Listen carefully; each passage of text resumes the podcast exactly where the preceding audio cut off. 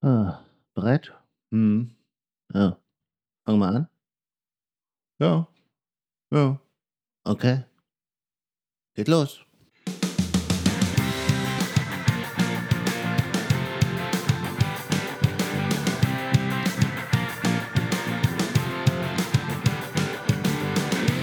Heute sprechen wir über todsichere Tipps gegen Hacking und warum man seinen Kollegen nicht immer vertrauen sollte.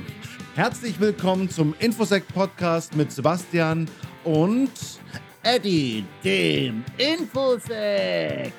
Frosch.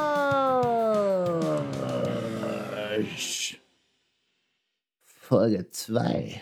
oh, Eddie, was für ein Einstieg. Ja, schon, ne?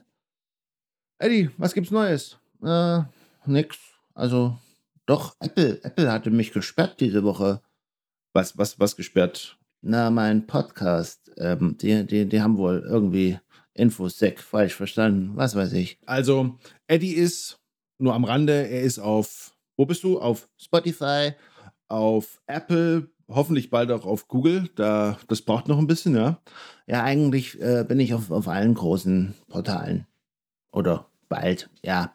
Egal, ihr findet mich schon. Oder ich finde euch. Hm.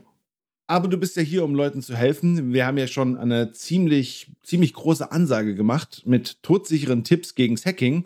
So kommen wir doch gleich mal, kommen wir doch gleich mal zu deinem ersten Tweet. Da sagst du, ähm, also da schreibst du am 20. September, Eddie sagt, du solltest mal in deinen alten Mails nachschauen, ob da nicht sensibles Zeug dabei ist, was du löschen kannst. Denn was nicht mehr da ist, kann keiner hacken. Die Suche kann dir helfen und vergiss den Gesendet-Ordner nicht. So, Eddie, willst du noch ein paar Sätze dazu sagen? Ja, ja klar.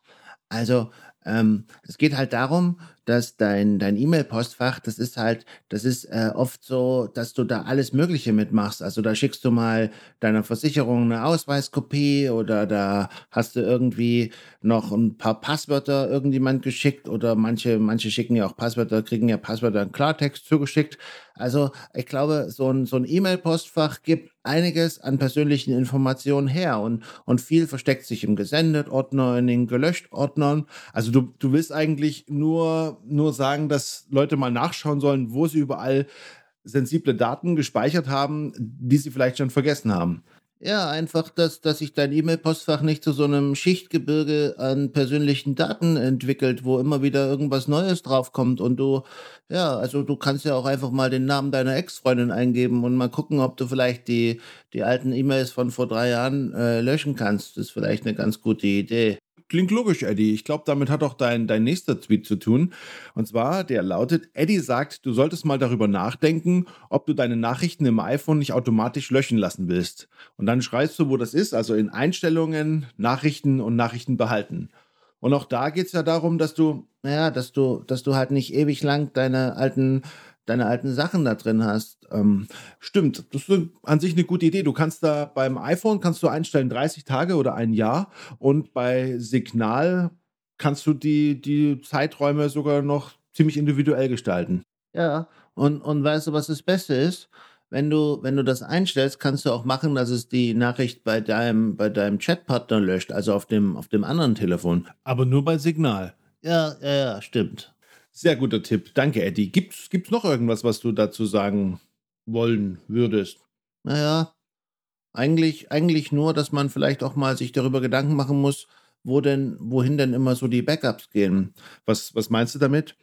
Naja, wenn du, wenn du ein Backup machst von deinem ganzen Telefon oder von deinem, deinem Computer und so, dann, dann nimmst du ja quasi auch die, die Nachrichten, die da drauf gespeichert sind. Irgendwie kann es ja sein, dass du die mit ins Backup nimmst. Ach, okay. Und dann kann es sein, dass das Backup irgendwo unverschlüsselt liegt auf alle Ewigkeiten. Ja, und dann hast du halt, hast du halt das Zeug damit drin. Also dann brauchst du ja im Prinzip nützt ja nichts, wenn du die Nachrichten da auf dem Gerät löschst, wenn irgendwo in einem drei Jahre alten Backup die da immer noch drin sind.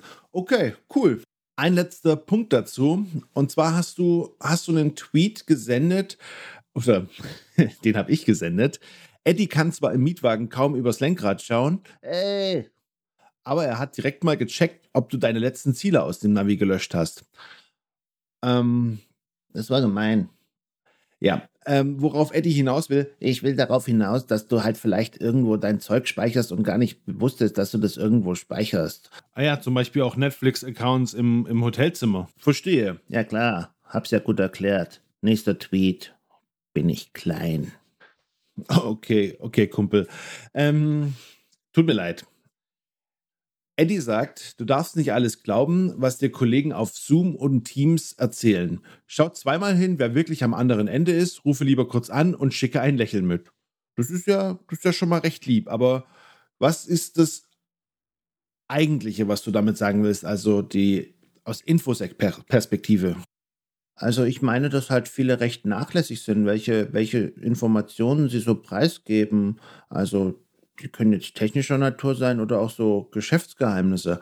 Okay, also du meinst nicht, dass ähm, das konkrete Abhören, also dass diese Kanäle unsicher sind? Nein, nein, nein, nein, nein, nein. Ich denke, viele, viele, die gehen so ran oder sind so ein bisschen unbekümmert und sagen, das ist, ist ein geschlossenes System und das ist von Microsoft und dann ist es oft so dieses, irgendjemand wird sich schon kümmern und so. Also so nach dem, nach dem Motto, die, die anderen nutzen das ja auch, deswegen muss es ja sicher sein. Ja, aber, aber oft wird sich nicht so richtig drum gekümmert und, und dann, dann ist es halt so, dass dann, äh, da hast du irgendwo so ein, so ein Meeting mit, mit 50 Leuten und dann weißt du ja nicht, ob da vielleicht irgendeiner dabei ist, der sich da unbefugt Zugriff verschafft hat. Du meinst, wenn zum Beispiel, also zum Beispiel bei Teams oder bei Office 3, Microsoft 365, wie es jetzt heißt, ist es ja so, dass, dass der, dass der Teams-Account mit dem E-Mail-Account verbunden ist, ja? Genau. Und wenn du. Ja, wenn du, wenn du den, wenn du einmal den Zugriff auf den E-Mail-Account hast, hast du ja, hast du ja Zugriff auf das Teams-Ding und dann, dann kannst du ja einfach da mithören und oder dich dann halt irgendwo, du fällst ja nicht auf. Ja, ich kann das, kann das selber. Also ich war auch mal bei einem Unternehmen, die haben dann auch so Massenveranstaltungen immer Freitagnachmittag machen müssen, warum auch immer. Und da wäre es nicht aufgefallen, wenn irgendjemand dabei wäre, der sich da irgendwie unbefugt. Und tatsächlich, also dieses Unternehmen, da gab es auch einige typische Phishing-Versuche, die teilweise auch erfolgreich waren.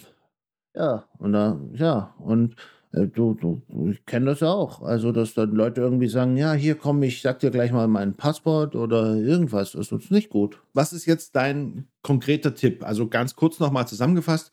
Naja, also Passwort ist immer höchst persönlich. Das, das teilst du mit niemandem. Und, und sonst, also im Umgang mit Teams oder mit Zoom? Naja, also du sollst halt immer ein bisschen sicher gehen, dass, dass du halt wirklich, dass der Kollege der ist, der da ist. Also du kannst ja einfach mal das Video anmachen und mal winken oder wenn halt, du kannst auch mal, wenn irgendwie, wenn du eine Chatnachricht bekommst, dann greif halt kurz zum Telefon und schick halt ein Lächeln. Das klingt nett und das klingt auch lieb. Haben wir noch einen Tweet? Ja, einen haben wir noch. Einen haben wir noch. Okay, dann schauen wir mal nach. Das ist ja, ist ja eher ein sehr, sehr kurzer Tweet, ja? Ja.